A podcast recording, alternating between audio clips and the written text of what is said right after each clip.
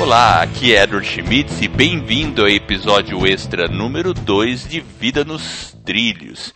Jefferson, hoje eu quero falar de um assunto que pode mudar a face do podcast no Brasil. Você sabe do que eu estou falando, certo? Eu sei, você está falando da pesquisa do, da Associação Brasileira de Podcast, correto? É o, exatamente, é o Pod Pesquisa. E o pessoal que já escuta podcasts sabe que a ferramenta de podcasting é uma forma de distribuição de áudio importante que nós ouvintes escolhemos como, quando, quanto e onde a gente vai escutar um podcast ou uma mídia, o conteúdo que a gente quiser, não é mesmo, Jefferson?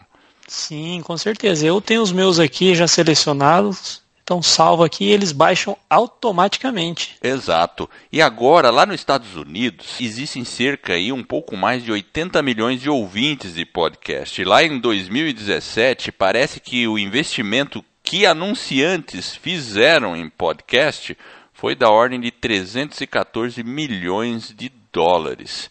Só que é aí que está o detalhe. Aqui no Brasil, a gente já produz podcast desde 2005, tem os veteranos aí. Só que a gente ainda está engatinhando.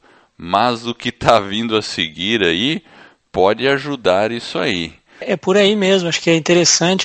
Podcast é uma mídia que está crescendo no mundo inteiro e eu acho que com a melhoria da infraestrutura da internet, acho que a gente vai ter a propagação aí do, do podcast, vai ser uma mídia aí realmente já é presente, não é nem do futuro, mas eu acho que ela tem tudo é, para decolar. E no mês que vem você está lá nos Estados Unidos também para trazer umas novidades para gente. Exatamente, vou estar participando do Podcast Movement, um dos maiores eventos de podcasting do mundo.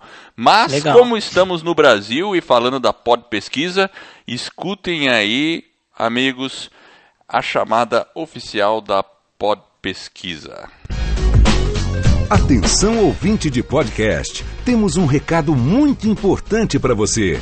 A ABPOD, Associação Brasileira de Podcasters, em parceria inédita com a Rádio CBN, está realizando entre os dias 1 de julho e 15 de agosto a quarta edição da Pod Pesquisa, que vai atualizar o perfil do público brasileiro de podcasts, além do perfil do produtor de podcast e também dos ouvintes de rádio.